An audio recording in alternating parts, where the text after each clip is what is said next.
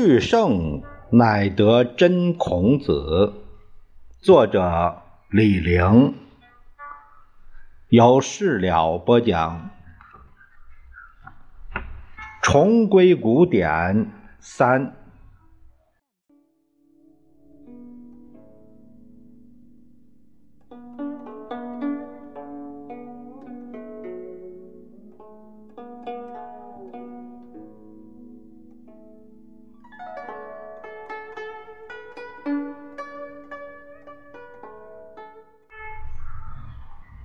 国哲学史是五四新文化运动的产物。这个运动不管有什么过火之处，它的伟大成果是确立了新学的主导地位，这一点不能抹杀。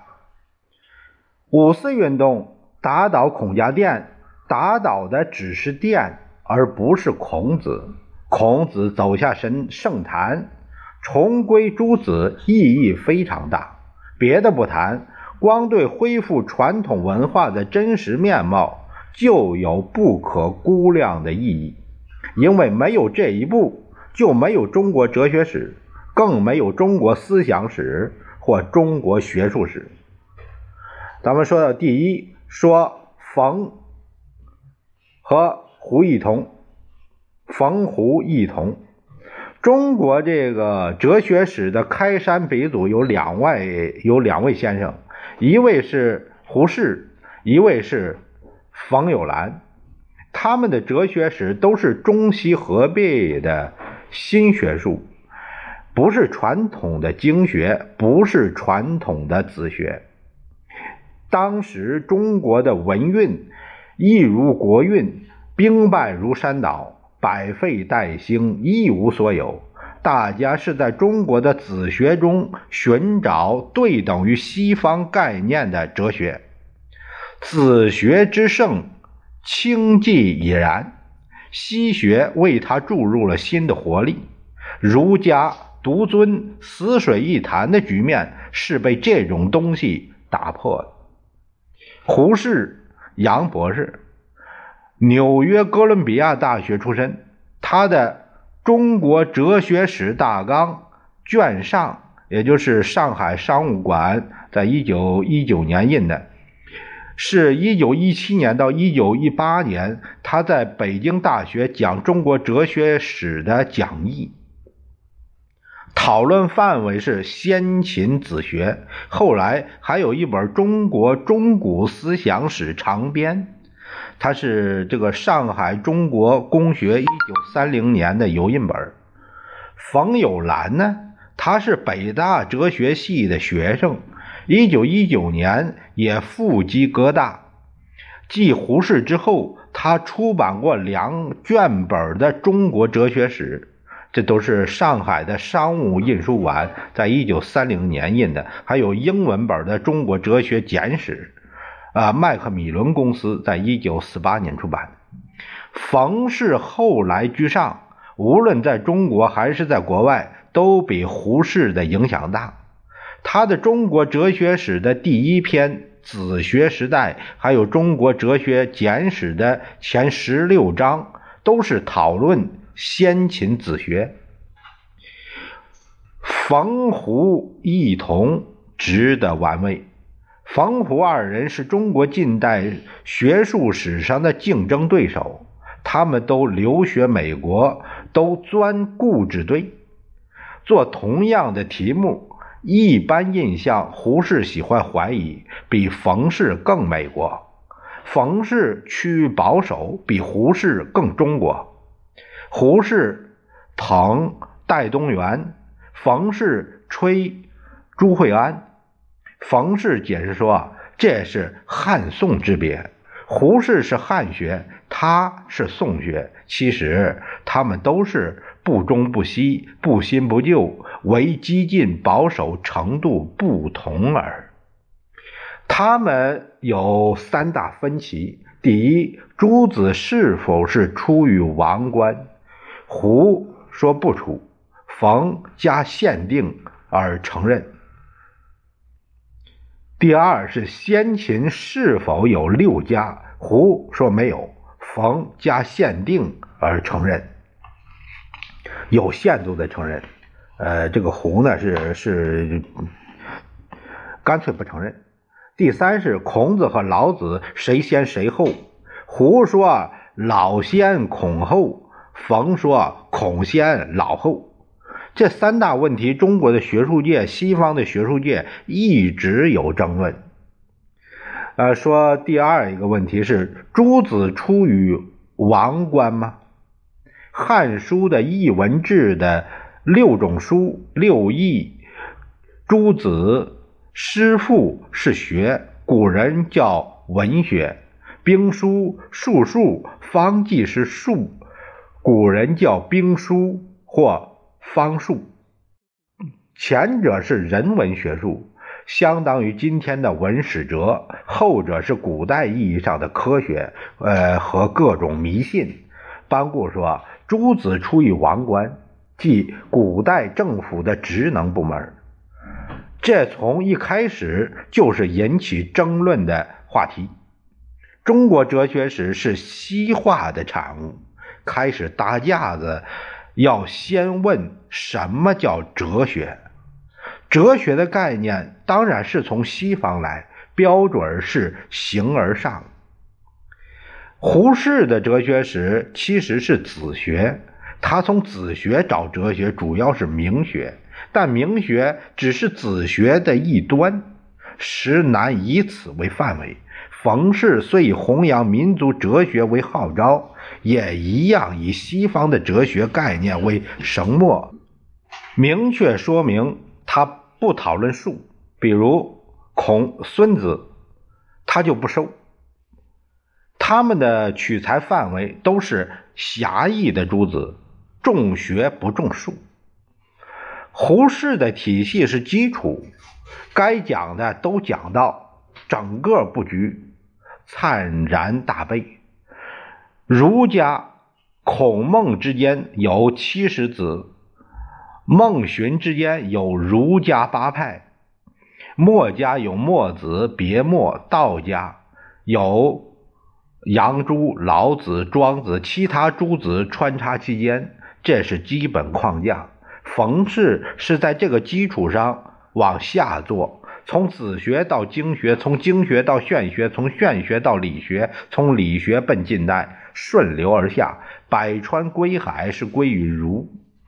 孔是思想教皇，他的三史是直通六书，一切为尊孔做准备。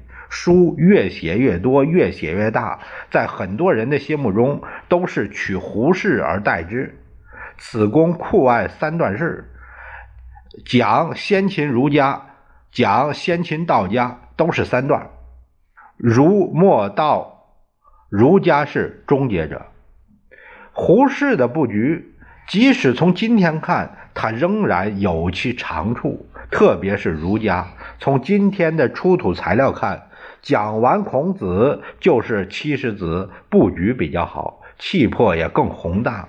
胡适主张。中国哲学史应改名为思想史，把格局做大。冯氏关心的却是重张儒学，表面上胡小冯大，其实相反。现在学者主张把中国哲学史扩大，改造为中国思想史或者中国学术史。这个想法来自胡适，怎么改造呢？还是个值得讨论的问题。我认为关键是要吸收术，比如孙子怎么没思想，怎么没哲学呢？阴阳五行说是典型的自然哲学，离开术数方剂怎么研究？我研究兵法，研究方术，就是趟这个路。总之，研究中国学术，我们要分清什么是学。什么是术？即使是诸子略，即使是九流十家，也有这个分别。比如诸子是否处于王官，关键是在于学与术的区别。术跟王官有对应关系，但学不同，没法对号入座。我们不要认为古代的诸子可以离开术啊，弃绝术，学就架空了。我主张以术，这个术，这个是技术的术啊，以术读学，以诸子读孔子，这样才有思想史。诸子百家，他们的技术传统是什么呢？他们的知识结构是什么呢？这不是题外的问题。即使今天，思想和知识也是互为表里。第三说的是先秦是否有六家？先秦是否有六家呢？有人说有，不单有，还有更多的家。一人一家，百家都嫌少。有人说没有，不单道没有，法名阴阳也没有，一无所有。这些说法都源自冯胡异同。胡适说，司马谈的分类是汉代分类，不反映先秦。先秦无六家，近年的国内如任继瑜，国外像苏德凯，都重张呃此说。